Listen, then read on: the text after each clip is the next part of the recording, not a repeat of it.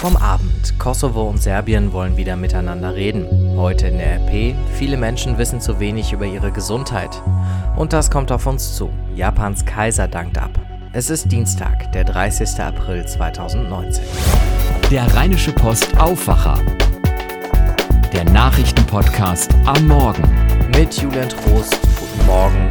Schön, dass ihr mit uns aufwacht.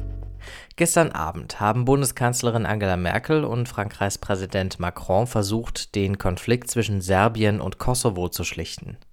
Vor über zehn Jahren haben die Kosovaren sich von Serbien für unabhängig erklärt und eine eigene Republik gegründet. Die wird unter anderem auch von Deutschland anerkannt, von Serbien aber nicht. Vor dem Treffen sagte Kanzlerin Angela Merkel, Ein Thema, das heute schon zur Diskussion stehen wird, insbesondere auch beim Abendessen, ist die Frage, wie können wir auch im Blick auf Serbien und auf Kosovo die Entwicklung äh, begleiten und voranbringen und äh, vor allen Dingen verhindern, dass Probleme noch unlösbarer erscheinen, als sie erschienen. Denn wir haben ja im Augenblick eine Entwicklung bei Zöllen zum Beispiel, die nicht gerade in die richtige Richtung weisen. Nach dem Treffen haben Serbien und Kosovo immerhin erklärt, dass sie wieder miteinander reden wollen und sich auf weitere Gespräche geeinigt. Nach dem Einsturz eines Hallendaches in Luckenwalde bei Berlin haben die Retter keine Verschütteten gefunden. Wir wollten ganz sicher sein und haben deshalb mehrmals gesucht. Nun haben wir die Suche beendet, sagte ein Sprecher der Feuerwehr in der Nacht zum Dienstag. Das Dach der Industrieruine war am Montagabend eingestürzt. Anwohner hätten kurz davor noch Kinderstimmen gehört, heißt es. Die Retter setzten auch eine Drohne mit Wärmebildkamera und Suchhunde ein. Der MSV Duisburg wird wohl zum vierten Mal in die dritte Liga absteigen. Gestern Abend gab es gegen Bielefeld ein 2 zu 2 Unentschieden. Die Konkurrenten im Abstiegskampf hatten vorher schon alle gewonnen. Jetzt sind es noch drei Spiele und Duisburg hat fünf Punkte Rückstand auf den Relegationsplatz. Ganz sind die Lichter in Duisburg also noch nicht aus. Auf RP Online findet ihr heute Morgen ein Fahndungsfoto. Es zeigt einen der beiden Verdächtigen, die an Ostern in Mönchengladbach an einem tödlichen Autorennen teilgenommen haben sollen. Eines der beiden Autos rammte den Wagen einer 43-jährigen Mutter. Die Fahrer flüchteten, die Frau verstarb ein paar Tage später im Krankenhaus. Ein Verdächtiger sitzt jetzt in Untersuchungshaft, der andere wird jetzt mit einem Haftbefehl gesucht. Er hat die kosovarische Staatsbürgerschaft und die Polizei schließt nicht aus, dass er sich ins Ausland abgesetzt hat. Jetzt aber zur Zeitungsausgabe der Rheinischen Post von heute. Und die könnt ihr übrigens nicht nur auf Papier lesen, sondern zum Beispiel auch auf eurem Tablet. Das könnt ihr jetzt auch vier Wochen lang kostenlos ausprobieren. Danach sind es 24,90 Euro im Monat. Kündigen könnt ihr immer zum Quartalsende. Mehr Infos dazu auf rp-online.de slash digitaloffensive. Eigentlich klingt's wie ein altes Klischee, dass Patienten und Ärzte sich nicht verstehen. Von der Ärztin kommt dann nur Fachchinesisch und die Patienten nicken höflich, verstehen aber nichts, trauen sich trotzdem aber nicht, was zu sagen. Leider ist das aber offenbar kein Klischee. Das ist das Ergebnis einer Studie von Forschern der TU Dortmund. Und die ist heute das Thema auf der Titelseite der Rheinischen Post. Die Forscher sind nach Bocholt gegangen und haben da 3000 Menschen ab 45 zum Thema Gesundheit befragt. Dabei kam heraus, dass vor allem ältere und chronisch Kranke nur wenig über ihre Krankheiten und den Umgang damit wissen.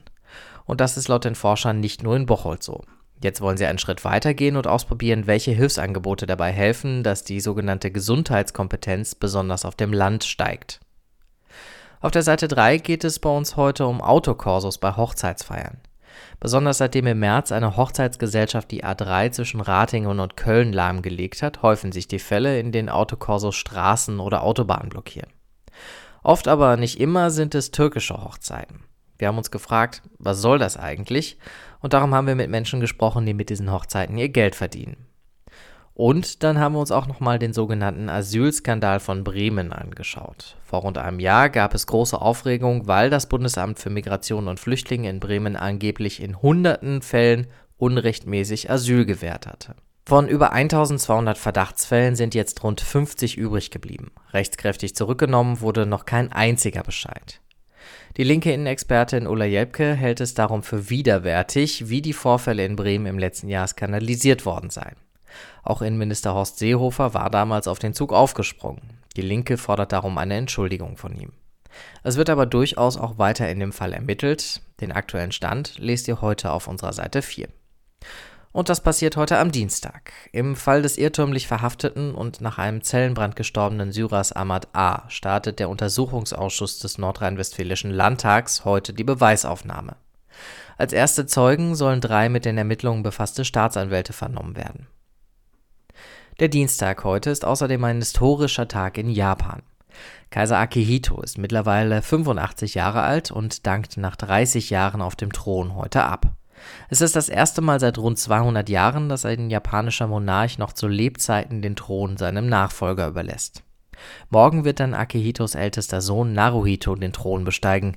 Den Göttern der japanischen Shinto-Religion hat Akihito heute schon mitgeteilt, dass er abdankt.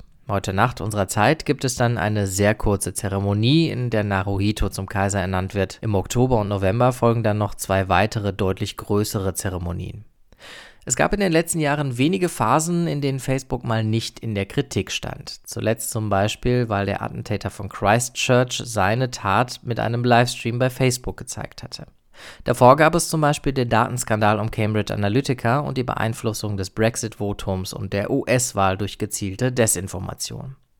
Heute will Facebook-Chef Mark Zuckerberg zeigen, wie er sich die Zukunft seiner Plattform vorstellt, bei der hauseigenen Entwicklerkonferenz F8 in San Jose. Fabian Albrecht berichtet für die Deutsche Presseagentur. Fabian, trotz der vielen Skandale wirkte Mark Zuckerberg bei der Vorstellung der Quartalszahlen letzte Woche noch recht optimistisch. Wie steht's denn um Facebook?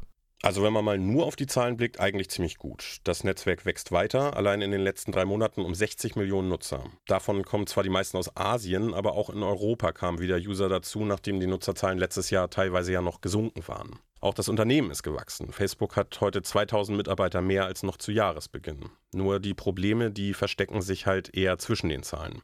Cambridge Analytica und das Live-Video vom Anschlag in Christchurch haben gezeigt, dass Facebook halt nicht alles im Griff hat, was auf dieser Plattform passiert.